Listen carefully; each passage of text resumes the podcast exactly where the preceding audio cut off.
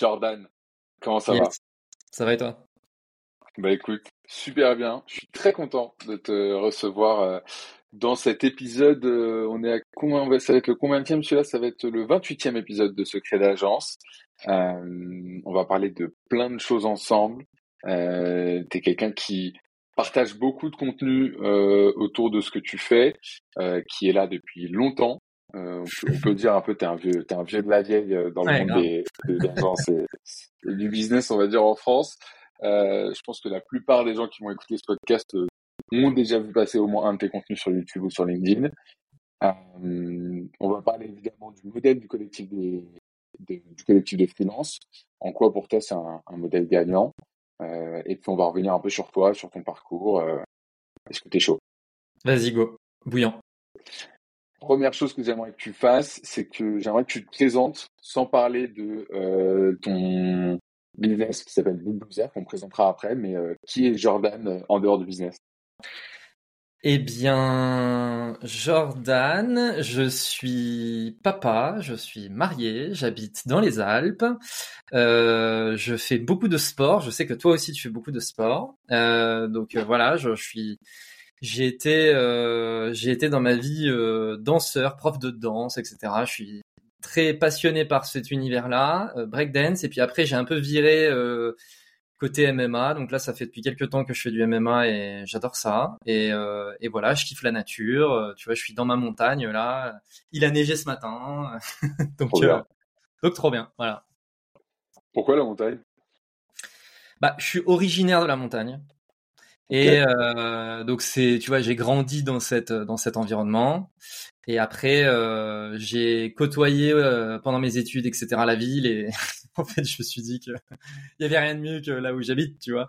Et donc, euh, donc, euh, puis voilà, j'ai ma famille, etc. qui est pas loin. Donc voilà. Mais je suis pas un passionné, tu vois, de ski ou tu vois de rando, etc. Tu vois, il y en a. Souvent, on me dit ah mais tu dois faire du ski tout le temps. Il s'avère que je fais pas de ski tout le temps. Euh, je fais assez rarement du ski. Je suis pas, j'ai pas eu une éducation, tu vois, particulièrement dans ce dans ce truc-là. Euh, mes potes et tout, euh, jamais eu vraiment de gros gros passionnés dans mes potes. Mais c'est vrai que bah là, tu vois, je regarde par la fenêtre qui est juste là et il y a une station de ski. Mmh. Moi, il y a un, immeuble. Cool. voilà. je, je, peux comprendre pour le coup. Tu fais du, du trail un peu de la, de la course, euh, course à pied en montagne ou non? Je déteste ça. Je, ah sais que toi, je sais que toi, c'est ton truc, tu vois. Moi, vraiment, je déteste. En fait, je déteste courir. Ok. Bon, ça s'entend. Je, je, peux comprendre aussi. Mais euh, les gens qui le pratiquent beaucoup, ils diront que c'est plus un moment de méditation qu'un moment sportif, en fait. Je crois que j'ai encore jamais. En fait, je crois que j'ai encore jamais passé ce cap-là, et c'est peut-être pour ça que j'aime pas, tu vois. Je vois très bien. Ouais, ouais, ok, je comprends. T'es là pour nous parler un petit peu Qu'est-ce que c'est que Bulldozer pour ceux qui ne connaissent pas cette entreprise? Quand est-ce que tu l'as créée? Quel est ton CA Le nombre d'employés, si je puis dire, mais je sais pas si on veut. on a des employés maintenant. Maintenant, maintenant, on a des employés, ouais. Tu as les côtés employés internes et euh, gestion du pool de freelance que tu peux nous expliquer. Euh, Vas-y, raconte-nous. Ok, et eh ben Bulldozer, donc nous on est un collectif d'experts en market et growth. Donc euh, concrètement, euh, on aide euh, bah, les entreprises dans tout ce qui est performance marketing et commercial. notre particularité, c'est que on n'est pas seulement dédié à des sujets d'acquisition, par exemple, mais on essaye de vraiment travailler sur en full funnel, on appelle ça, donc aussi bien sur les sujets d'acquisition, de conversion et de rétention. on existe depuis deux ans. en fait, on a lancé notre première mission a été signée en janvier 2022, donc tu vois, on vient de fêter nos, nos deux ans. Euh, sachant que la société est officiellement créée depuis août 2023, donc ça a pris plus de 18 mois. Et, euh, et, en fait, une des raisons à ça, c'est que au départ, Bulldozer, ça devait pas être euh, un business sérieux. euh, ah. C'est-à-dire que à la base, c'était un peu un, c'était un peu un side business en fait.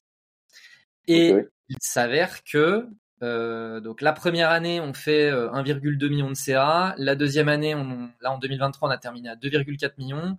Cette année, on, notre objectif c'est 3,5.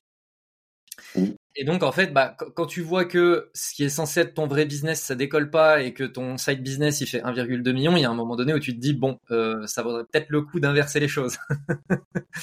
C'est quoi ton vrai business Bah, en fait, je, je me cherchais, tu vois. C'est-à-dire que je, je, au départ, tu vois, moi, le, je viens de, enfin, avant j'étais chez Germinal, donc je faisais euh, de l'activité de service. Euh, et en fait, j'ai quitté l'activité de service en me disant, bah, en fait, ça te permettra de faire d'autres choses. Donc j'ai monté un e-commerce, euh, euh j'ai commencé à discuter avec eFounders pour monter un SaaS. Euh, j'ai, enfin, tu vois, il y, y, a eu plusieurs, plusieurs choses en fait. Mon co-founder Enguerrand, pareil de son côté, c'est-à-dire que lui, il voulait monter une assurance. Euh, et, puis en fait, euh, au départ, tu vois, c'est juste lui et moi, on s'est dit ah tiens, euh, on faisait tous les deux du freelancing en fait pour se financer pendant cette période. Et, en fait, on s'est dit ah bah tiens, t'as entendu parler de ce truc là, les collectifs, bah bah viens en fait, on essaye de se créer un petit truc, puis comme ça au moins ça nous permet de faire des missions ensemble et tout, tu vois, à la cool quoi. Et donc en fait c'est ça la jeunesse du truc, tu vois. C'est vraiment euh, ah bah tiens on vient on fait des petits trucs ensemble parce qu'on avait envie de bosser ensemble, tu vois. Parce que pour l'anecdote c'était mon client chez Germinal. On avait eu un super fit en fait. Euh. pour ceux qui savent pas ce que c'est Germinal, c'est une plateforme qui permettait à des entreprises de se former et d'avoir des prestations de services avec des experts. Euh, pas mal autour du branding, personnel branding, non? Alors, en fait, en fait, il y a eu deux phases parce que ça, là, t'es un peu en train de décrire la deuxième phase. Au début, c'était une agence grosse. C'était uniquement ça. C'était une agence qui faisait du gross.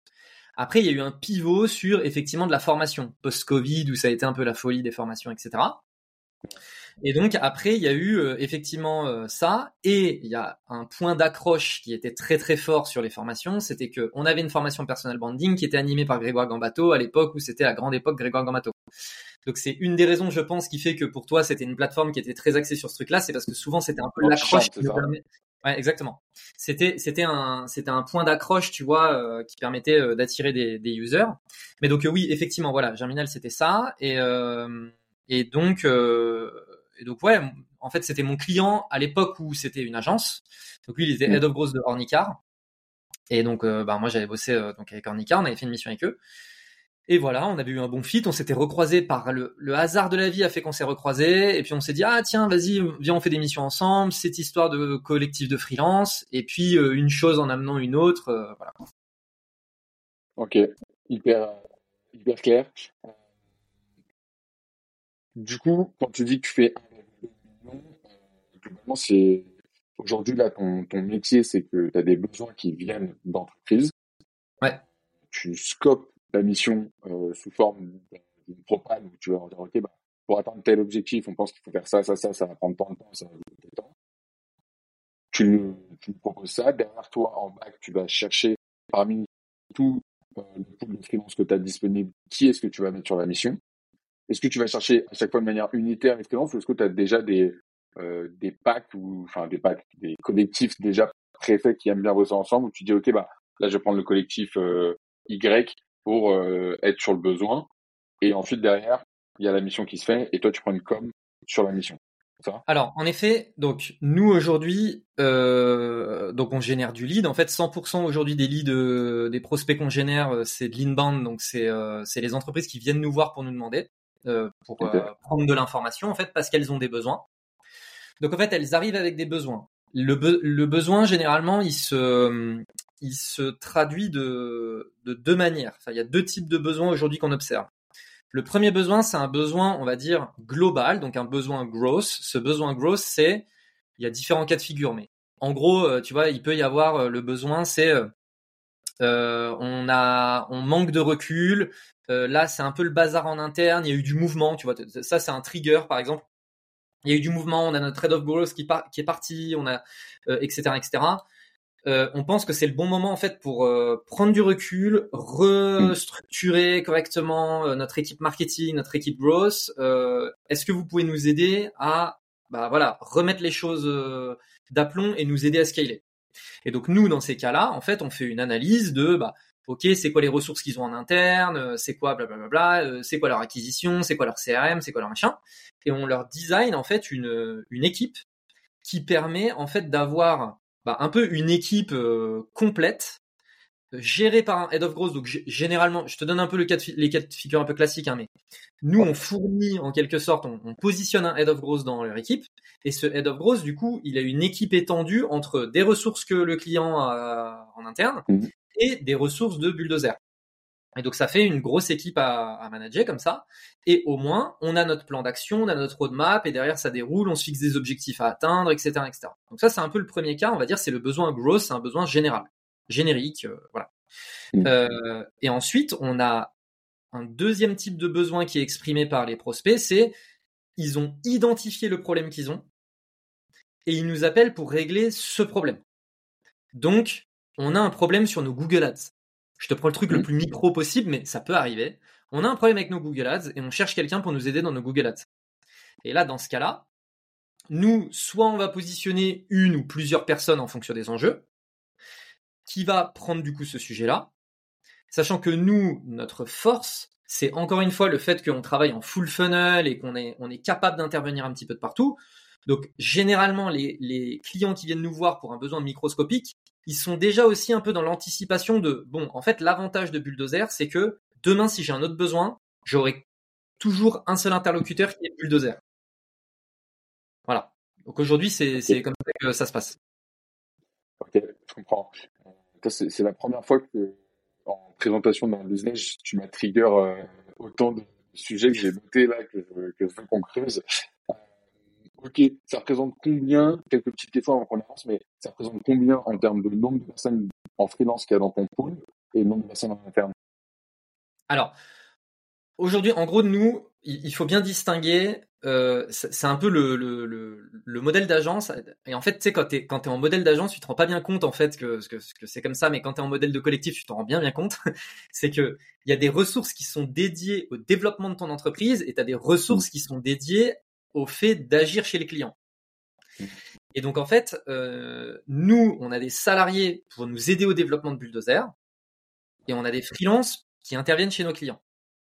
C'est des choses qui vont peut-être évoluer à l'avenir. On pourra en parler un petit peu après, mais qu'est-ce qui fait qu'aujourd'hui on est un peu en train de questionner ce truc-là et tout. Mais donc du côté du développement de Bulldozer, on a un sales, on a une content manager, on a un CEO, euh, et et et et, et euh, voilà. Et après donc en pas en personne full time, on va dire, euh, mais qui sont externes, mais qui travaillent au développement de, de, de Bulldozer. On a quelqu'un sur la partie RH, et on a quelqu'un sur la partie finance. Voilà. Ça, c'est l'équipe Bulldozer. Et ensuite, dans le pool euh, de freelance, on a à peu près 200 personnes. Ok. Et en fait, toi, ta proposition de valeur pour ce pool de freelance-là, c'est toi, tu es bon en technique, tu as la flemme de vendre et de faire du marketing. Moi, je suis bon en marketing et en vente. Je vais t'amener des missions euh, avec des clients euh, hyper stylés et tu n'auras pas d'admin à gérer, tu auras juste à délivrer. Il y, y, en a plusieurs. Ça, c'est ça, c'est une partie. Effectivement, c'est bah moi en fait, je vais t'amener du business, mm. voilà. Et ça va être super simple, effectivement. L'admin, tu vas envoyer une facture à la fin du mois et tu, tu vas être payé en temps en heure. Euh, et puis ça aussi, c'est un truc, c'est tu vas être payé en mm. temps en heure. tu vois, quand t'es freelance, t'apprécies quand même. Euh, donc il y a ce truc-là. Et après, en fait, nous au départ, on se disait que vraiment la proposition de valeur, c'était très axé business. Et en fait, euh, on a complètement sous-estimé le fait que euh, beaucoup des personnes de Bulldozer, en fait, ont envie de faire partie d'une communauté de gens qu'ils respectent et qui, dont ils respectent le travail, avec qui ils ont envie de bosser, etc. Euh, et vraiment ce côté très communautaire, entraide, j'ai envie de progresser. En fait, beaucoup de freelance, ils ont, en fait, ils, veulent progresser, tu vois. Tu, tu, tu, te dis, mais attends, euh, moi, je veux être euh, au top euh, de mon game, tu vois. Et donc, là, le fait de pouvoir se dire, ah mais attends, Bulldozer, il y a l'air d'y avoir du niveau là-dedans. moi, si en fait je peux faire partie de ce truc-là, ça va aussi m'aider à progresser, ça va me faire rencontrer des pairs, ça va me permettre. Enfin, tu vois, ce, ce truc-là, ce côté culturel, en fait, c'est vraiment un truc culturel. On l'avait un peu sous-estimé au départ, et en fait, c'est très très très demandé. Et après, euh, sur le, le côté... Augmenter ton, ton budget en séminaire, c'est ça? Euh, bah, pour le moment, on n'en fait pas suffisamment, mais oui, on, on, on, aimerait pouvoir en faire euh, plus. Euh, surtout que tout le monde est en remote et tout, donc tu vois, c'est un peu, c'est un peu galère d'organiser. Euh, mais le, mais tu vois, après, ça peut se faire au travers d'un Slack. Là, tu vois, on organise des webinars. on en avait un hier, par exemple, où tu as Léo, notre directeur artistique, qui lui a fait un webinar sur comment faire une landing page qui convertit, tu vois, comment optimiser sa landing page, etc. Et donc en fait, ben c'est réservé aux membres de Bulldozer. Si tu as envie de progresser sur ces sujets-là, bah lui en fait pendant une heure, il te fait une masterclass, machin. Et ça, tu vois, c'est très demandé. Euh, voilà, donc il y, y a, cette partie-là. Et après, je reviens aussi sur un point business que j'ai pas mentionné, mais naturellement, le fait que Bulldozer, on essaie de travailler la brand, etc., ça nous permet d'attirer des gros clients. Et toi, en tant que freelance, bah, c'est des clients avec qui euh, tu pourrais peut-être pas bosser euh, parce que tu es tout seul. Et là, bah, tu vois, tu peux bosser avec euh, Salesforce, Payfit, Aircall, etc. Quoi. Ok, ça c'est justement une question que j'avais. c'est quoi ton, ton personnel client, client type et un peu tes, tes meilleurs rêves? Alors, il y a un truc intéressant à noter dans, dans ce sujet-là de c'est quoi notre client type, c'est que en fait, il a ça, on a, on s'est repositionné dans le temps. Historiquement, sur les 18 premiers mois, encore une fois, euh, c'était très start-up.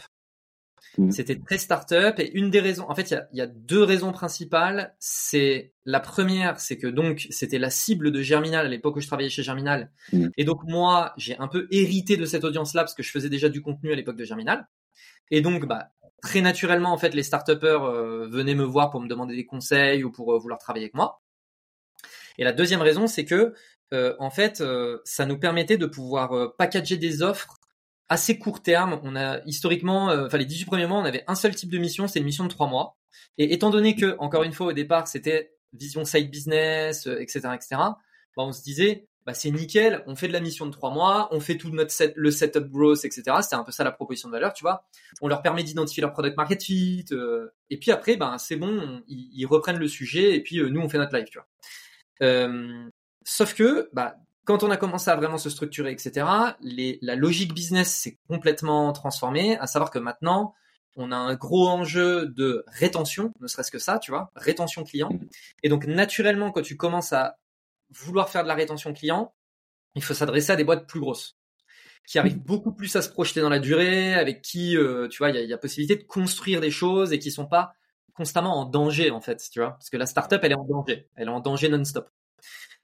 Et donc euh, c'est pour ça que on a un petit peu shifté. Et maintenant, je dirais que notre persona c'est de la PME et qu'on s'entende. Euh, je considère qu'une scale-up c'est une PME euh, parce que en fait, dans le milieu de la tech, une TPE on appelle ça une startup et une PME on appelle ça une scale-up.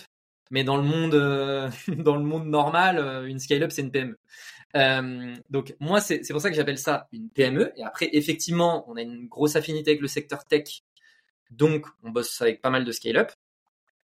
Mais euh, tu vois, c'est, euh, je dirais que notre notre cœur de cible aujourd'hui, c'est, euh, alors tu, vas voir, il est, très large, mais on pourrait rentrer dans les détails de chaque besoin de machin. Mais notre cœur de cible aujourd'hui, il est entre entre 5 et 100 millions de CA par an. Voilà, donc tu vois que c'est très très vaste et les besoins sont pas mmh. les mêmes en fonction de certains trucs, mais globalement notre cœur de cible aujourd'hui c'est plutôt celui-là. Euh, et aujourd'hui, les boîtes avec lesquelles on travaille le mieux, c'est les boîtes qu'on appelle sales-led, donc avec des commerciaux. Ok. Qui ont déjà une équipe en place et que vous, vous allez venir, euh, en fait, un petit peu. Tu es à la fois une, une, station-service dans le sens où tu vas mettre en place du marketing pour justement aller générer des qualifiés et en même temps euh, venir former pour que derrière il y ait un closing et il y ait une relation long-termiste avec les clients que tes clients vont réussir à closer. Ouais, exactement. Et donc en fait, nous vraiment l'idée c'est comment est-ce qu'on peut set up une équipe marketing et des, des tu vois des leviers marketing, des leviers growth dans la durée et comment on peut leur permettre d'avoir une équipe de très haut niveau qui va les permettre les accompagner dans, dans la durée quoi. Et effectivement, un point que tu as mentionné qui est très important, c'est que la grosse différence avec les startups et les PME, encore une fois que, que je distingue les deux, c'est que les startups elles ont pas ou quasiment pas de ressources marketing en interne quand on arrive. Tu vois, on est, on est pas, c'est nous qui, on fait le 0 to 1, tu vois. Euh, généralement, quand tu commences à travailler avec des boîtes, tu vois, même à partir de 2-3 millions d'euros de CA, euh, souvent la personne qui va venir chercher Bulldozer, ça va être euh, CMO, Head of Market, etc. Et donc, il y a quelques ressources en interne. Je, finis là-dessus, mais c'est ouf. J'ai une trame, mais j'ai tellement de questions qui me viennent quand tu parles. Vas-y, vas-y, euh, attends, CMO et le Head of Content, par exemple, s'il vient de voir, ce que tu fais, c'est un peu son job. Il vient de voir en mode viens m'aider, ou alors il vient voir en mode je dois recruter, mais j'ai pas envie de prendre des CDI, donc viens faire avec moi une mission confiée depuis quelques temps. Non, bah, tu vois, je, te reprends l'exemple que je te disais, le, premier cas de figure de la CMO, par exemple, qui va venir nous voir, elle va nous dire, euh, Jordan, en fait, il euh, y a un truc on comprend pas, ça prend pas, ça prend pas, il y a un truc ça prend pas quoi. Euh, on a une, on a une équipe, c'est pas mal et tout, mais on n'est pas, c'est la guerre avec les sales. on génère du biz, mais en fait on génère pas du biz. Euh, c'est le bazar. Euh, comment on fait en fait On a besoin d'aide, tu vois. Et donc l'idée c'est pas du tout de faire son job, c'est vraiment de venir épauler. Donc effectivement le head of growth va venir un peu en, mode, euh, je sais pas, copilote, tu vois. Mm-hmm.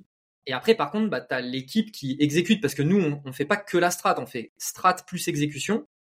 Et donc après, ben, nous, on vient mettre en place la team pour, voilà. je te donne un exemple. On a un, comme client, on a une école de commerce. Euh, cette école de commerce, en fait, donc voilà, nous on a on a des problématiques. Il euh, y, a, un truc ça prend pas. Je te résume un peu le truc. Hein, ça prend pas, etc. Nous on arrive, on fait un espèce d'audit, on regarde les trucs et tout, et puis on leur dit bah oui, en fait euh, là vous traquez pas la bonne data. Il y a une grosse opportunité que vous saisissez pas, c'est le SEO. Il y a côté paid en fait, c'est un peu fouillis. côté machin, nanana. Donc tu vois, on leur et, donc là, on leur pose tout le sujet, on leur dit, nous, à votre place, voilà ce qu'on ferait. Sauf que, mm. donc, la CMO, c'est une CMO qui a pas du tout un, une, une compétence forte sur les sujets du growth et tu vois, de la data, etc. Donc, elle comprend que là, ce qu'on est en train de faire, euh, enfin, ce qu'on est en train de lui proposer, c'est effectivement ce qu'il lui faut. Mais le truc, c'est que il y a une problématique de leadership de bah ouais mais moi demain je mets ça en place euh, comment je comment je fais pour lead mon équipe? Parce que en fait ils, vont me parler une autre langue en fait. Tu vois. Et puis la personne qui va venir faire le setup data je vais être incapable de la challenger. Et donc c'est là où nous on met un head off. Et elle elle a sa vision stratégique elle a elle elle a en tête l'organisation de l'équipe elle a euh, machin elle a son son plan de recrutement elle a son budget elle a son blabla et donc c'est là où nous on travaille vraiment vraiment main dans la main sur ce sujet, donc le, en head of growth. Mais ensuite, on lui a permis d'identifier que, mais attends, sur ton paid, il te manque euh, une ressource, sur ton SEO, il faut développer ça, sur ton machin. Et ensuite, on va lui set up les, les, les teams pour euh, mettre ça en place, tu vois. Ok, voilà. hyper clair. je vais bientôt le recevoir aussi dans le podcast, quelqu'un qui s'appelle Benoît Douche, que tu connais bien, depuis longtemps. juste comme ça, tu te positionnes comme un concurrent de Scalesia ou comme quelque chose de complémentaire ou comme quelque chose où vous n'avez pas les mêmes types de cibles. Alors, historiquement, on avait un peu le même type de cible, à savoir les start Le positionnement qu'on avait euh, entre Scalesia et Bulldozer, c'était que nous, on exécute et eux, ils coachent. Et en fait, il y a une l'élément différenciant, c'est la philosophie qu'on avait vis-à-vis -vis du sujet. C'est-à-dire que nous, on était en mode, t'as pas de ressources, il faut que tu exécutes vite. Donc on va te mettre des gens qui exécutent.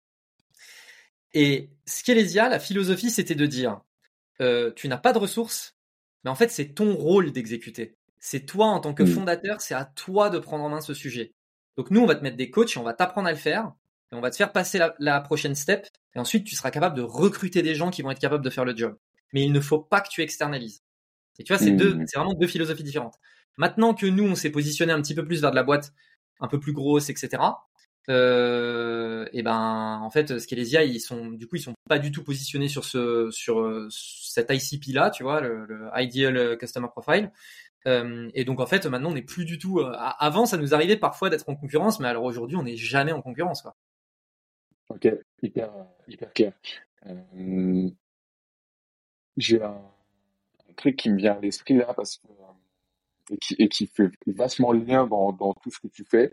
Euh, c'est toi qui, qui mène un petit peu les, les sales et qui fait en sorte de closer encore les, les clients euh, chez Bulldozer, on est d'accord? Ouais, je, je, fais encore une grosse partie des sales, ouais. Ok. Parce que, euh, il y a, je crois que c'est, je crois que c'est dans le livre euh, où il explique que, en fait, le rôle d'une agence, c'est de mieux expliquer au client le problème qu'il pense avoir.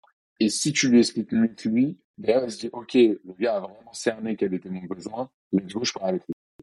Et je trouve que ça se retrouve déjà dans la manière dont tu expliques depuis le podcast, toi, le business, qu'un excellent vulgarisateur est un excellent euh, prof qui explique euh, les concepts euh, à une audience. Ça se, c'est, tu le transpires du coup dans ta création de contenu et j'aimerais qu'on, qu'on y vienne. Euh, c'est quoi aujourd'hui toi ta position sur la création de contenu? Est-ce que évidemment tu as des leads qui viennent par cette création de contenu là, mais est-ce que aussi tu te dis pas c'est un risque par rapport à mon business? Parce que le jour où moi je coupe les valves de la création de contenu, du coup ça ça, ça réduit un canal d'acquisition qui est assez euh, important. Donc est-ce que déjà un c'est le canal d'acquisition numéro un ou est-ce que c'est plutôt bouche à oreille?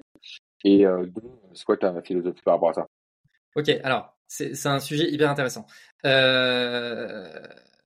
Déjà, merci pour le compliment. non, mais déjà, j'apprécie beaucoup. Euh, je reviens vite fait sur ce côté un peu vulgarisateur. Mm. Euh, Il y a deux trois jours, j'ai eu un call avec euh, avec quelqu'un qui qui en fait avec qui on a travaillé, qui était un, un, un de nos clients. Enfin, il faisait partie de l'équipe marketing d'un de nos clients. Et en fait, il m'é- il m'écrit en me disant bah voilà, j'ai quitté la boîte et tout. je suis, je suis un, je, je kiffe à fond le growth. Je suis assez junior et j'aimerais. Est-ce que tu es ok de me donner quelques conseils et tout euh, pour euh, progresser en growth? Euh, C'est un mec avec qui donc on avait bossé, que j'avais trouvé super cool et tout, donc je le prends en call. Et en fait, il me dit bah voilà, tu vois moi ce que j'aime dans le growth, c'est ce côté un peu polyvalent. Tu peux faire du SEO, tu peux faire du machin, tu peux faire du truc et tout machin. Euh, et euh, à ton avis, est-ce que c'est nécessaire de se spécialiser ou pas? Et en fait, euh, tu, tu vas voir, t'as l'impression que c'est une digression, mais en fait, tu vas voir que je vais rattacher les wagons.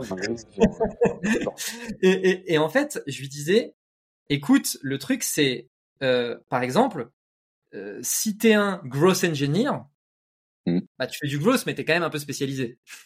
Mm. Si tu fais du growth ops, bah tu fais du growth, mais t'es quand même un peu spécialisé. Et toi, t'es en train de me dire que, parce que tu kiffes, c'est un peu cette diversité et tout. Je dis donc après, il y a aussi peut-être un truc, c'est que t'es pas suffisamment rentré dans chaque sujet pour être en mesure de te dire, ah c'est ça, ça c'est le truc que j'ai envie de creuser à fond. Tu vois. Moi, je sais aujourd'hui que ma force et en fait ma spécialisation, c'est le fait de d'avoir globalement 20% de compétences sur à peu près tous les sujets du growth, mais qui me permettent d'avoir 80% de la valeur et de pouvoir parler à absolument tout le monde. Et je sais que moi, ma force, c'est euh, la mise en musique, le côté un peu maestro, tu vois. Et c'est que parce que je connais un peu et, et en fait, c'est ça, c'est ça mon expertise à moi, c'est que quand je commence à parler avec un prospect et que je lui dis, ouais mais attends, mais c'est quoi ton CRM et c'est quoi ton machin? Et c'est quoi ton truc? Et c'est quoi ton bidule, assez rapidement, je vais être en mesure de lui dire, pourquoi tu fais pas ça? Et cette question-là, et tu sais, ça va être une question, genre il aura jamais envisagé cette question. Et moi, parce que j'ai ce truc un peu de mise en musique et tout, je vais poser la question et, et tout de suite tu vas sentir le, ah putain, le con il m'a eu, tu vois Mm. et je sais que moi, ça c'est ma force, et cette force-là, je l'ai développée de deux façons. La première, c'est en faisant de l'agence, parce que l'avantage de Mm. faire de l'agence, et c'est exactement ce que je lui disais, je lui disais, mais tu sais, moi en fait, le truc c'est que une des raisons pour lesquelles j'ai autant progressé rapidement en growth, c'est parce que c'est Germinal et le travail d'agence, et le fait de euh, la diversité de la diversité des sujets que tu traites, la diversité des clients que tu vois, la tu vois, la diversité. Ouais. Et si tu as un minimum d'éthique professionnelle et que tu, tu as envie de faire les choses bien, tu vas pas te dire ah putain attends vas-y euh, ça j'ai jamais vu euh, vas-y flemme non tu vas te dire j'ai jamais vu vas-y let's go on est parti tu vois et moi j'ai été comme ça et donc je sais que ça ça m'a permis de voir la diversité etc et du coup d'identifier des patterns qui reviennent non-stop et la deuxième chose c'est la création de contenu. C'est là où tu vois je rattache les wagons. C'est que quand tu fais du contenu ça te force. En fait les, gens sous-estiment. En fait les gens sous-estiment un truc. Les gens se disent ah mais le, le gars il fait du contenu pour faire du business en fait, une des raisons au, au débarrage, c'est ça le point de départ. Mais plus tu fais du contenu et plus tu te rends compte que le fait de faire du contenu, ça te clarifie ta pensée, ça te permet d'identifier des frameworks et que ça, c'est un avantage compétitif professionnel qui est incroyable. Et donc, toi, tu délivres de la valeur aux autres, mais en fait, c'est toi qui as progressé au passage, tu vois. Drop de Mike. Vraiment, là, pour le coup. Franchement, je suis hyper content que ça vienne de quelqu'un d'autre parce que je le dis tout le temps, je dis, la création de contenu, c'est l'action la plus égoïste de ma semaine, dans le sens où c'est celle qui m'oblige à progresser. Obligé. Obligé. Je suis hyper content que tu me dises. Puisqu'on est sur la création de contenu et qu'on est dans un podcast qui s'appelle Secret d'agence, j'ai besoin d'un de tes secrets. Que je, vraiment, je pense que je me pose la question au moins une fois tous les deux jours par rapport à toi. C'est quoi ton secret pour faire des visuels aussi stylés que les visuels que tu fais sur LinkedIn? Euh, Merci. Euh, et je t'avoue que j'aimerais bien qu'il soit encore meilleur. Euh, mais c'est toi qui l'as fait? Alors, au début, c'était moi. Au début, c'était moi. Canva. Ok. Voilà, Canva. Euh, je pense que j'ai, euh, tu vois, après il y a des, il y a des trucs, euh, tu vois, par exemple, moi, je, je pense que j'ai une affinité avec ce qui est visuel. Mm. Alors, j'ai pas une affinité avec le, la compétence de design. Je suis pas capable de dire que je suis designer, etc. Tu vois, les visuels que je fais, c'est c'est des tableaux un peu stylisés, c'est des machins. C'est pas rocket science, tu vois. Mais par contre, simplifier les choses de manière visuelle, tout de mm. suite me dire ah tiens ça il faudra en faire un graphe, ah tiens ça il faudra en faire une checklist, ah tiens ça machin. Euh, donc au, départ c'est c'est comme ça et en fait j'ai voulu tester un petit peu en me disant ah tiens je vais un peu tester euh, voilà j'ai vu que ça prenait bien que les gens appréciaient. La problématique des visuels, c'est que euh, ça prend beaucoup de temps à faire. Donc, euh, j'ai avec moi, je travaille avec une virtual assistant qui a une vraie affinité sur les sujets contenus qui est capable de pouvoir m'aider euh, au départ. Elle m'aidait majoritairement par rapport au podcast sur euh, les invitations, euh, préparer les, tu vois, la préparation de l'épisode, le fait ensuite de d'aller faire le setup dans Ocha, YouTube, mmh. etc. tu vois ces trucs là. Et en fait, il y a eu un moment donné où je lui ai dit mais son numéro parce que j'en ai marre. bah ouais, non mais il y, a, pas de souci, elle, elle, est vraiment géniale, tu vois. Euh, Alice, euh, je, je, te vraiment merci euh, pour tout. Et, et, et, et, en gros, à un moment donné, je lui ai dit bah voilà, est-ce que toi tu pourrais m'aider sur sur ce truc-là? Elle m'a dit bah ouais, ouais grave, moi ça me ça me chauffe. En plus c'est un truc que je kiffe faire et tout. Et en gros, je lui ai fourni des du le fond. Je lui ai fourni du fond, tu vois. Et tu vois, par exemple, au début, on a fait un truc assez bête, c'est que j'avais fait des vidéos sur YouTube et du coup, je lui ai dit, bah, regarde, tu vois, j'ai fait une vidéo, euh, je sais pas, 5 conseils pour optimiser sa landing page. Et je lui ai dit, bah, je pense qu'il y a plusieurs visuels à faire à partir de cette vidéo. Et là, elle m'a sorti des visuels et je lui ai dit, putain, mais c'est exactement ça que je veux, tu vois. Et donc, euh, et ben, c'est elle qui s'est mise à m'aider là-dessus. Et maintenant, il y a Charlotte, qui est ma content marketing manager, qui m'aide aussi sur cette partie-là. Euh, à savoir que je suis complètement honnête. Je te disais, j'ai un peu une affinité avec le sujet du design et tout ça me rend un peu pinailleur sur ces sujets-là. Et donc, je, je repasse sur les, sur les visuels, je réagence des trucs, les couleurs, les machins, les trucs. Donc, je, je, je repasse surtout. Par exemple, ce matin, je, je, peux, je peux te dire, ce matin, je pense j'ai passé 30 minutes sur un visuel que, que je vais poster la semaine pro. Parce que je me disais, ah tiens, attends, machin. Et puis tu sais, en plus, tu vois un visuel et ça te donne une nouvelle idée. Tu te dis attends, je vais l'intégrer au truc et tout. Mais euh, voilà en gros comment comment ça se passe et, euh, et je te cache pas que ça ça demande du temps. ça c'était sûr que ça prend du temps. Et j'ai deux deux points à dire là-dessus.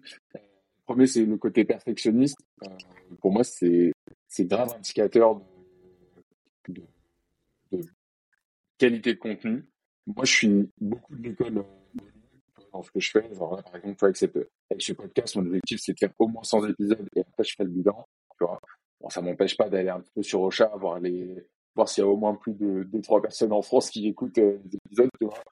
Euh, mais MrBeast, tu vois, il expliquait que sur, sur 10 vidéos qu'il fait, il en publie que 3. Tu vois. Donc, t'imagines tout ce qu'il y a de tournage, de montage et tout, et le mec, à la fin, à ses équipes, il dit non, ok, les gars, c'est, c'est pas de non-standard, on, on le publie pas, on publie pas cette vidéo. Euh, et l'autre truc, c'est que euh, j'ai fait un test sur LinkedIn sur euh, tous ces profils qui souvent américains qui t'aident à créer du contenu sur LinkedIn notamment et qui ont donc tu vois parfois des certains visuels qui explosent qui font tu vois des 5000 likes etc et en fait quand tu vas sur le profil tu vas dans la partie publication et que tu tapes tu cliques sur photo te rends compte qu'en gros, ils ont un ou deux visuels qui est phare et qui revient et qui est donc euh, fait en mode republication tous les trois, trois, six mois. Parce que j'en parlais justement avec euh, Hugo Ben, c'est que euh, lui, il fait beaucoup de, l'utilisation de son contenu, parce que c'est très dur en fait de réinventer la roue à chaque semaine et tout le temps avoir des idées. Est-ce que toi aussi, tu as une stratégie pour te dire, OK, bah, sur 100% de mes contenus que je vais faire cette semaine, 60% seront neufs et 40% seront utilisés euh, Alors, sur les contenus visuels, en fait, ça va dépendre du type de contenu. Parce que par exemple, donc tu vois, j'ai également un podcast, le podcast Conquête, que je filme en studio, avec que je publie sur YouTube, etc. Il y a une partie de, de ces vidéos que je vais recycler. Par exemple, sur LinkedIn, je vais mettre un extrait du podcast. Mm. Là, un truc qu'on a testé la semaine dernière, et c'est Charlotte qui a eu l'idée, et, franchement, ça a super bien fonctionné, j'étais très content, c'est, euh, ben, euh, tu vois, euh, dans, dans le sujet euh, growth, marketing, etc., par exemple, il y a le sujet de l'attribution. Et moi, dans mon podcast, c'est un sujet que mm. j'aime bien challenger mes invités sur ce sujet-là. Attends, comment tu gères l'attribution? Et donc, en fait, elle a pris trois réponses. J'ai grâce à toi. Hein. C'est vrai? Ah, énorme pour le coup, euh, c'est, c'est, c'est, pour le coup, c'est une honte un petit peu parce que c'est un secteur, mais je me suis dit, attends, mais c'est quoi ça? Et j'ai regardé la vidéo et euh, j'ai trouvé le montage incroyable. Et bah, donc, euh, tu vois, elle m'a dit, mais attends, en fait, on a plusieurs réponses à cette même question de comment tu gères l'attribution. Viens, on en fait une compilation, en fait. Et donc, je lui dis, putain, ouais, grave, c'est, une bonne idée. Donc, on a fait le test avec ce sujet-là. Donc, le premier, c'était l'attribution. On a testé. On a vu que ça prenait bien, etc. Et donc en fait là, on a fait la liste de tous les sujets récurrents en se disant bah il faut qu'on fasse des compiles et tout. Donc tu vois, il y a cette partie recyclée, mais en fait c'est recyclé mm. sous un autre format. Et après, donc il y a le, par exemple les visuels LinkedIn, les posts LinkedIn, etc. Moi, mon ambition, j'ai envie de te dire, moi mon ambition c'est d'avoir genre 600 visuels, 600 infographies, 600 machins. Et en fait, ah, euh, tu postes une fois par jour, bah, tous les deux ans tu repostes le même truc il n'y a pas de galère en fait. Les gens, il y a, y a, ceux qui vont avoir oublié, c'est-à-dire 90%. Il y a ceux qui n'auront jamais vu, c'est-à-dire, euh, tu, vois, une grande partie des gens. Après, il y a ceux qui vont s'en souvenir, c'est genre 2%, tu vois. Et donc, moi, mon ambition, c'est d'arriver à faire un jour un truc de cette manière-là. Et donc, parfois, ça peut m'arriver d'avoir un contenu où je me dis, euh, je sais pas, que j'ai posté il y a deux ans, qui avait bien marché, et où je me dis, ah tiens, ça vaut peut-être le coup de le republier tel quel. Et donc ça, ça peut m'arriver. Après, sinon, un truc sur lequel on essaye un peu de se casser la tête avec Charlotte, c'est un gros gros challenge. C'est comment on peut, euh, comment est-ce que un sujet qui a bien fonctionné, on peut lui donner une nouvelle perspective, un nouvel mmh. angle, qui fait qu'on peut réexploiter le contenu de base, mais avec un angle différent qui fait que pour les gens c'est un autre contenu. Et ça c'est chaud. Ça c'est chaud. Ça, c'est, c'est, difficile, tu vois. Mais, tu vois, par exemple, euh, je te donne un exemple. Moi, il y a un, un gars en plus avec qui, euh, que, que, avec qui j'ai, eu l'occasion de bosser qui s'appelle Pierre Rubel, qui fait beaucoup de contenu sur LinkedIn aussi. Il a une croissance sur LinkedIn absolument incroyable. Il fait beaucoup de visuels, etc. Euh, et ben, lui, par exemple, il fait beaucoup des, des espèces de graphiques, tu sais, des, des courbes. Donc, euh, ah bah ta courbe, elle est un peu plate, et puis ensuite elle va elle va passer un palier quand il va se passer ça, puis ensuite, tu vois, il fait des courbes. Et en fait, le truc, c'est que un, truc que j'ai dit à Charlotte ce matin même, c'est nous par exemple, un des et donc c'est le contenu que je vais publier la semaine prochaine, c'est un peu une roadmap. Et donc je lui disais, mais tu vois là, la roadmap qu'on va publier sous forme un peu de tableau, etc. En fait, une roadmap, tu peux la mettre en forme de courbe aussi, tu vois. Et donc, tu vois, je vois le truc de, de, de Pierre, qui est un peu une espèce de roadmap, et moi je vois que je suis en train de travailler sur un visuel roadmap qui est pas du tout agencé de la même manière, on n'a pas du tout le pris le même angle et tout. Et du coup, je me suis dit, mais attends, ça, c'est un nouvel angle pour présenter une roadmap, tu vois, une courbe. Ça, c'est un truc intéressant. Et donc, en fait, tu peux réexploiter le contenu, mais sous une autre forme. C'est génial. Ok. Hyper. Euh, ça a énormément de valeur. En tout cas, ça résonne vachement euh, pour moi qui, qui fait du contenu et qui, qui voit vos, vos contenus passer. Je me dis, euh, ça me donne des, des, idées pour la suite. Euh, mais, mais attends, juste, juste je, te fais un, je te fais un petit commentaire, mais je me suis beaucoup, beaucoup mis la pression dans le passé sur ce sujet-là de comment est-ce que je peux produire, comment je peux scaler mon contenu, tu vois. Et donc, euh, comment est-ce que je peux, euh, tu vois, euh, m'assurer que dans chaque podcast, il y a un extrait que je vais pouvoir reprendre qui va être un peu sympa, comment est-ce que je vais pouvoir machin, comment est-ce que je vais pouvoir truc. je sens que je commence à mmh. trouver des trucs intéressants. mais ça m'a pris beaucoup, beaucoup de temps. Et donc, tu vois, le, le, truc, c'est, c'est pas parce que pendant six mois t'arrives pas à craquer le truc que tu vas pas finir par craquer le truc. Ouais, je suis, complètement euh, aligné avec toi là-dessus et, euh, et c'est pour ça que euh, je pense moi, me mettre tu vois sur le délire de ok de toute façon mon objectif c'est du volume c'est pas du résultat et en fait j'ai je connais les bienfaits de la création de contenu parce que ça a apporté du, des leads et du business à toutes les agences que j'ai créées donc je sais que j'ai envie de le faire et c'est pour ça que je continue maintenant tu vois le podcast c'est à la fois pour développer mon réseau et c'est aussi parce que dans un souci un peu d'automatisation, tu vois, et de productivité, j'aime bien ce sujet-là. Je me dis, bah, putain, j'ai plein de calls toute la semaine. C'est trop cool de pouvoir faire une pierre de coups et faire du contenu et euh, échanger parce que tu vois, c'est clairement typiquement les calls qu'on est en train de faire. C'est clairement un call que j'aurais pu te proposer en mode vas-y, viens, on catch up et, ah, et juste on, on, échange sur nos business, tu vois. Complètement. Donc, euh, ouais, je, je comprends euh, totalement. J'ai encore plein de sujets à voir avec toi, mais je ne veux pas non plus prendre trop de temps, donc je vais essayer d'aller euh, sur les sujets euh, qui m'intéressaient encore plus. J'aimerais que tu me parles rapidement du OK dans les stratégies, tu vois, de création et de génération de leads. Euh, il y a beaucoup de techniques qui ont qui marchent. En fait, il y a beaucoup de modes, genre on va dire cold calling, etc. Aujourd'hui, toi, en 2024, qu'est-ce que tu conseilles, même si on est d'accord, ça dépend de la typologie de client que tu as en face, mais globalement, qu'est-ce qui est un peu, selon toi, tes thèses sur euh, euh, ce qui va être roi demain? Est-ce que c'est euh, par rapport à la création de contenu, est-ce que c'est, pas, les, podcasts? Est-ce que tu te dis non, mais en fait, c'est plutôt le fait de créer, je sais pas, des campagnes de cold calling C'est quoi ton point de vue là-dessus? Alors, et, ça va me permettre de reboucler sur une sur une question que tu m'as posée tout à l'heure et à laquelle j'avais pas complètement, euh, tu vois, répondu. Après, j'y avais repensé, qui était, euh, bah, tu vois, par exemple, aujourd'hui, euh, Bulldozer, quel impact du contenu, par exemple, sur notre génération de leads? Donc, que que t'aies le truc en tête, mais nous, 100% du business, c'est c'est du contenu. 100% de notre génération de leads aujourd'hui. Alors, je dis 100%, il y a évidemment du bouche à oreille, donc il y a ce qu'on fait euh, pour nos clients, mais il y a aussi un effet qui est, on a du bouche à oreille avec des gens dont on qu'on ne connaît pas et qui ont jamais travaillé avec nous. Et ça, c'est la force du contenu aussi, c'est-à-dire que il y a quelqu'un qui va demander à, euh, je sais pas, euh, à quelqu'un, ah, je cherche une agence en ce moment, tu connais, ah, faut que tu ailles checker Bulldozer. Cette personne-là n'a jamais travaillé avec nous. Hmm. Et comment elle nous connaît Grâce au contenu. Donc, tu vois, c'est assez marrant ce truc-là. Souvent, on a ah, vous avez été recommandé par truc, on connaît pas truc, tu vois. euh...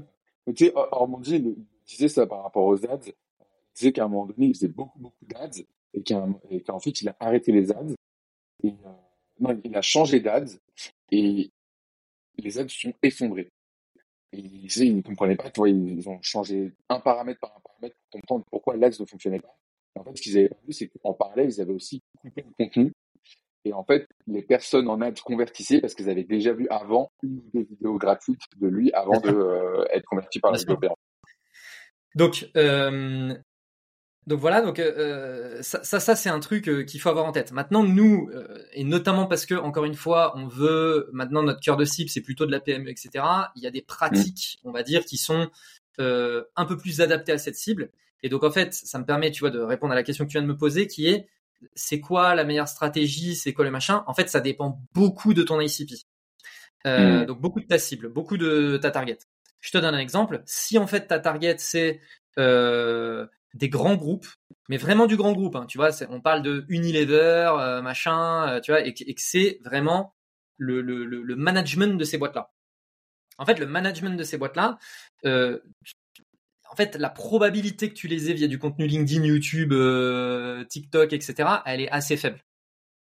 Euh, la probabilité que ces gens-là t'arrivent à signer des trucs avec eux parce que tu connais quelqu'un qui connaît quelqu'un ou parce que tu es allé donner ta carte dans un event ou parce que machin, elle est beaucoup plus élevée. Et donc, il y a, y, a un truc qui est vraiment fascinant et que je sous-estimais complètement. Et là, de, tu vois, de, de changer de cible et de se repositionner un peu up market, donc vers des boîtes un peu plus grosses, c'est vraiment quelque chose que j'ai que j'ai vraiment découvert. C'est que le milieu des agences aujourd'hui, il y a des agences. Euh, alors, toi, c'est vraiment ton business, donc j'imagine que tu en connais vraiment beaucoup plus que moi. Mais moi, par exemple, j'ai découvert l'existence d'agences qui font mais du business. T'as même pas idée, genre, je sais pas, c'est des boîtes c'est des boîtes, elles font 100 millions, t'en as jamais entendu parler. Et quand tu dis mais attends, euh, c'est quoi le c'est quoi le bail, tu vois? Bah oui, en fait c'est que des agences qui font de l'événementiel, qui travaillent avec des grands groupes, qui machin, nan, nan. Et tu sais c'est vraiment euh, il faut connaître les coulisses, tu vois. Et, et, et, et, en gros, moi, tu vois, je me suis dit, mais attends, mais comment j'ai pu passer à côté de ce business, tu vois, c'est un truc de malade. Et c'est juste que je fais pas partie de la cible. Je fais pas partie de la cible ou je fais pas partie du type de cible qu'ils adressent, etc. Donc, bah, je vois pas le message. Mais t'inquiète que leur cible, elle le voit le message en fait. Et, et, et nous, pas, moi, il y a un truc auquel je pense beaucoup, c'est notamment, tu sais, bah, toutes les, euh, toutes les, euh, les boîtes de conseils en strat, les BCG, les McKinsey, etc. Mais tu vois, genre, jamais dans ta vie, en fait, tu croises euh, le passage où t'es mis en concurrence mmh. avec un McKinsey, tu vois. Euh, alors que, en tant que tel, c'est une agence, tu vois. enfin voilà, c'est une agence de, conseil en strat, tu vois. Euh, mais jamais en fait tu côtoies ces gens-là, t'es jamais mis en concurrence avec eux, etc., etc. Ils font pas du contenu sur LinkedIn, McKinsey, tu vois. Euh, c'est une boîte, je, crois, ça fait 15 milliards, tu vois. Enfin, c'est. tu vois, il faut avoir en tête ce truc-là. Moi, je, moi, je viens de ce monde-là. En fait, ce que tu racontes, je l'ai eu dans l'autre sens, en fait. Moi, je l'ai eu Ok, intéressant. Attends, mais il y a des mecs dans leur chambre qui ont leur agence tout seul et qui arrivent à en vivre, tu vois. Moi, c'était plutôt ça parce que j'ai okay, okay, temps chez, chez CA Partner, tu vois, qui est euh, une des grosses agences vraiment, on les appelle les Big Four, tu vois, t'as Accenture, euh, euh ouais. EY, Wavestone et tout. Et, euh, et en fait, ce, ce jeu-là auquel elle, elle joue, c'est un jeu en fait de serrage de paluche et de, et, en fait, il y a un truc, c'est une douane, ça s'appelle le service des achats. Et tant que t'es pas référencé au service des achats, t'es nobody. Et le jour où tu es référencé dans au moins un service des achats, derrière, ça peut avoir des, euh, effets boules de neige et des trucs et Totalement. Pour atteindre ce niveau-là, c'est c'est le c'est le jeu d'une vie. Là où en fait dans on va dire la startup nation, c'est qu'ils lancent leurs propres agences et tout, c'est plus euh, ok comment je fais pour aller plus rapidement à tel objectif sans pour autant avoir parce qu'il faut faut se les continuer hein, les CSE, euh, les, ah, les, représentants du personnel et tout, tu vois. Et en fait, moi, j'ai plutôt été justement genre impressionné dans le fait de pouvoir le faire sans avoir une institution énorme derrière euh, mais je comprends grave ton point, je suis assez d'accord. Et donc, et, et, et, en plus de ça, tu vois, euh, après tu découvres aussi que, euh, bah déjà, il y a, y, a, y a, aussi une douane euh, qui est le diplôme que tu as en amont et qui fait que, bah, si, si, en fait déjà tu fais pas partie du sérail, t'arriveras jamais à serrer la main de la personne. Et, et, tu vois, c'est effectivement un peu des, c'est ce, ce game-là en fait. Et donc moi, je, je, le découvre au fur et à mesure parce que je ne viens pas de ce milieu, etc. Tu vois, j'ai jamais travaillé dans, dans ces boîtes-là, j'ai pas fait de, de, de, grandes écoles, etc. Euh, mais je commence petit à petit, tu vois, à rencontrer des gens qui en ont fait, etc. Donc c'est pour ça que moi je le découvre de cette façon. Mais donc, si jamais effectivement le, le, le play de la personne qui écoute cet épisode et qui veut lancer son activité, euh, etc., c'est d'aller taper de la TPE PME, tu vois, le, le, le marché SMBs comme on dit en, en mmh. anglais. Euh, en fait, euh, moi, je suis grave en faveur de la partie content, enfin de, de, se dire qu'il faut faire du contenu et après les canaux, ils se testent de, de toute façon. Tu vois, un canal, ça se mmh teste, hein, donc euh, du YouTube, euh, du LinkedIn, euh, voilà. mais en fait, il y a, y a, une réalité qui est le contenu, au-delà de l'acquisition, ça a un énorme impact sur la conversion. C'est-à-dire mmh que aujourd'hui, moi, j'ai un taux de closing qui est très élevé mmh. parce que les gens ont confiance en moi. Mmh. Et cette confiance, elle se bâtit au travers du contenu. Il y a plein d'autres moyens de pouvoir faire de l'acquisition. Totalement. Tu, tu, en fait, il y a plein d'autres moyens de faire euh, de l'acquisition. Je peux aller me pointer encore une fois à un event, je peux me mmh. participer à des confs, je peux moi-même organiser un event, je peux inviter des gens dans mon podcast, je peux, etc., etc. Mais le contenu, et encore une fois, le podcast est un type de contenu, ça apporte une crédibilité. Aujourd'hui, je, je peux te dire là prochainement, dans mon podcast, je peux te dire un peu des invités que j'ai. J'ai le directeur marketing de TF1, j'ai la directrice marketing de Uber et Uber Eats en France, euh, enfin même Europe de l'Ouest. J'ai euh, etc etc. Ces personnes-là, quand je vais, quand je leur écris un email, elles me répondent. Mmh. Tu vois, c'est tout en fait. Et le directeur marketing de TF1, je vais pour lui écrire, je vois qu'il fait déjà partie de mes contacts LinkedIn et que en fait, il m'avait demandé un truc euh, il y a genre euh, trois ans en arrière, tu vois. Et, euh, et quand je lui ai écrit, il me dit ah je suis trop touché, je suis ton podcast et tout. Ouais, mais pour le ça m'étonne pas du tout parce que le, rapport au contenu justement entre ces deux mondes-là est aussi pas le même. C'est-à-dire en gros, pour lui, s'il a, vu, a vu des contenus de toi, il s'est dit, OK, le mec est youtubeur, tu vois, entre guillemets, tu vois. C'est pas genre, OK, il fait du contenu au service de son business, c'est, OK, genre, euh, je parle avec un mec qui est connu sur les réseaux, tu vois ce que je veux dire? Euh, mais tu vois, c'est ça aussi que j'ai voulu changer. C'est ça que j'ai un peu voulu changer, tu vois. Le, quand ma cible c'était les start effectivement, je pense qu'il y a beaucoup de personnes qui se disaient ah oui, c'est un créateur de contenu. Mmh. Là, tu vois, en essayant et, et, tu vois, par exemple, je postais beaucoup de contenu sur l'entrepreneuriat. Maintenant, je ne poste plus de contenu sur l'entrepreneuriat. Maintenant, je ne poste que du contenu sur growth marketing. Et tu vois, quand je suis en train de te parler de euh, l'attribution, je, reprends ce truc-là. Quand je suis en train de te parler d'attribution, tu es un start-upper euh, qui commence à faire un peu du market. Tu vois cette vidéo, tu comprends pas le sujet. Quand tu es CMO d'une scale-up machin et que tu vois cette vidéo, tu te dis, ok, putain, le gars, il maîtrise son sujet. Et donc, tu vois, naturellement, moi, aujourd'hui, ce que je veux, c'est plus que les gens se disent, ah, c'est un créateur de contenu. Je veux qu'ils se disent, ah ouais, c'est un expert en marketing growth et il s'avère qu'il fait du contenu. Je vois très bien ce que. De toute façon, c'est quelque chose aussi que peut-être les gens ne voient pas quand ils ont peur un peu de se lancer dans la création de contenu. C'est euh, en mode, ah ouais, mais de toute façon, Jordan, il a trouvé son truc, euh, il sait de quoi il parle, il sait où il va, il sait de quoi. Ouais, mais en fait, enfin, ton positionnement, il est ah en continu, quoi. Ah non, mais oh, ça fait 4 ans, je crois, que je poste sur LinkedIn. Mais en 4 ans, je peux t'assurer que je suis passé par euh, des phases de remise en question, de repositionnement, de machin, de trucs. Et tu vois, mon dernier repositionnement, je le date à septembre 2023. C'est il y a pas longtemps. Hein. Mmh. il vient de la dégustation de vin aussi. Hein. Non mais voilà, tu vois exactement. Et donc moi je considère que mon repositionnement, par exemple, j'ai arrêté de parler d'entrepreneuriat depuis euh, septembre 2023. Intéressant je te propose de passer à la dernière partie de cet euh, épisode de podcast qui concerne justement toi euh, en particulier. Euh, J'écoute beaucoup de podcasts de toi un peu développement personnel, j'aime bien euh, Frédéric Lopez, j'aime bien ces personnalités-là. Et du coup, je chope un petit peu des questions dans ces podcasts-là et j'aimerais te les, les, poser pour savoir ce que, ce que ça a fait résonner chez toi. C'est quand la dernière fois que tu as fait un truc pour la première fois?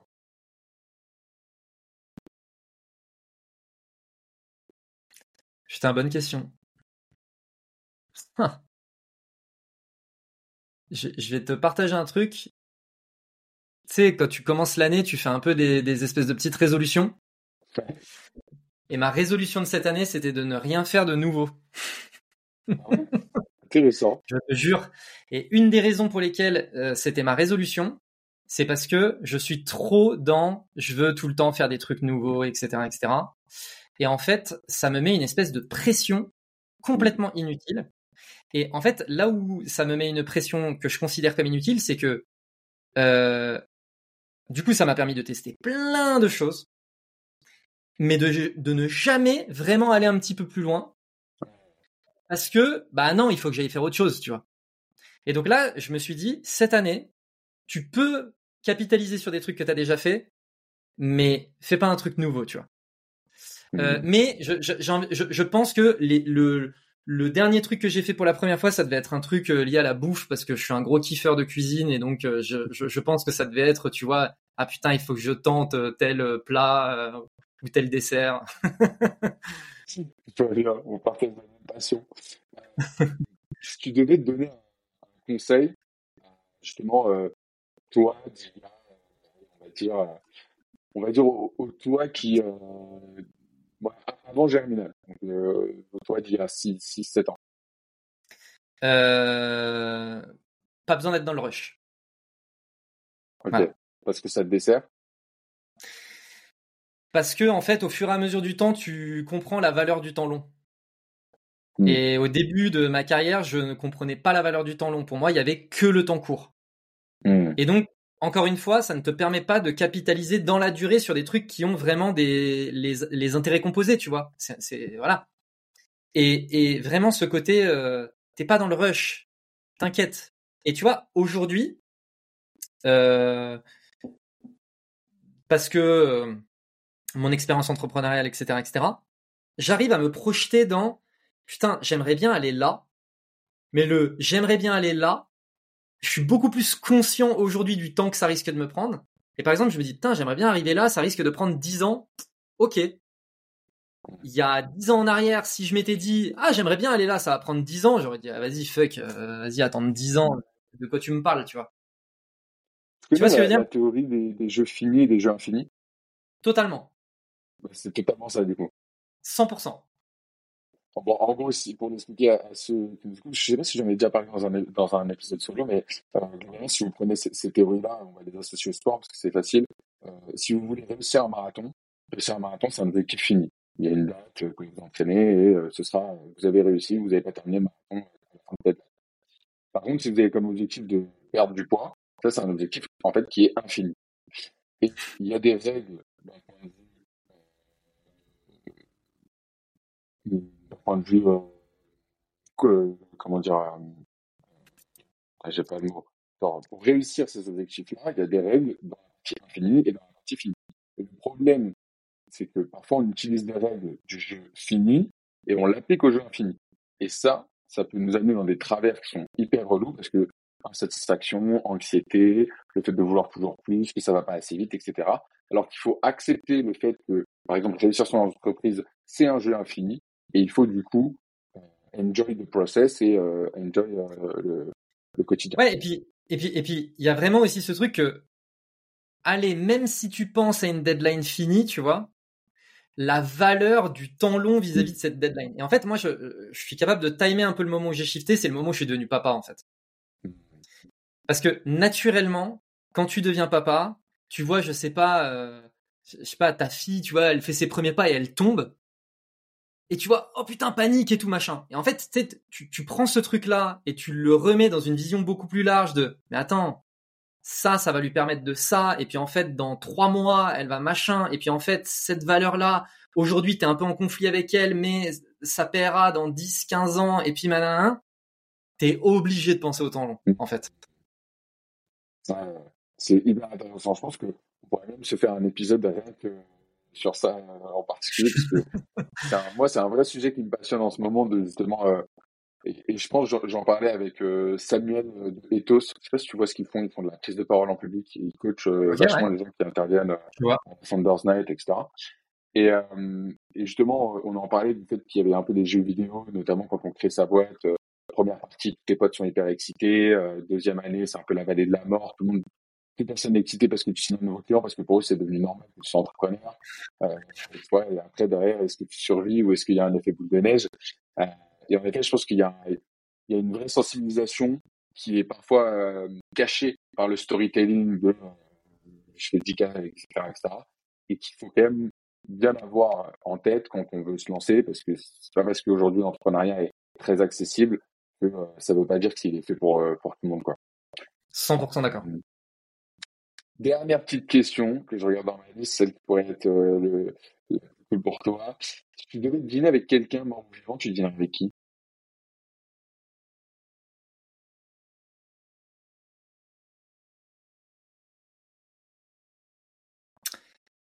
J'ai beaucoup de noms qui me viennent, alors j'aimerais bien choisir euh, vraiment une bonne personne. Euh... Bah, j'ai envie de te dire, alors c'est très lié en ce moment, mais là, tu vois, en ce moment, je me dis, j'aimerais bien, tu vois, dîner avec Sam, Sam Altman, tu vois, de mm. OpenAI. Mais parce que c'est, enfin, ce gars, il a un parcours, il est un peu zinzin, tu vois.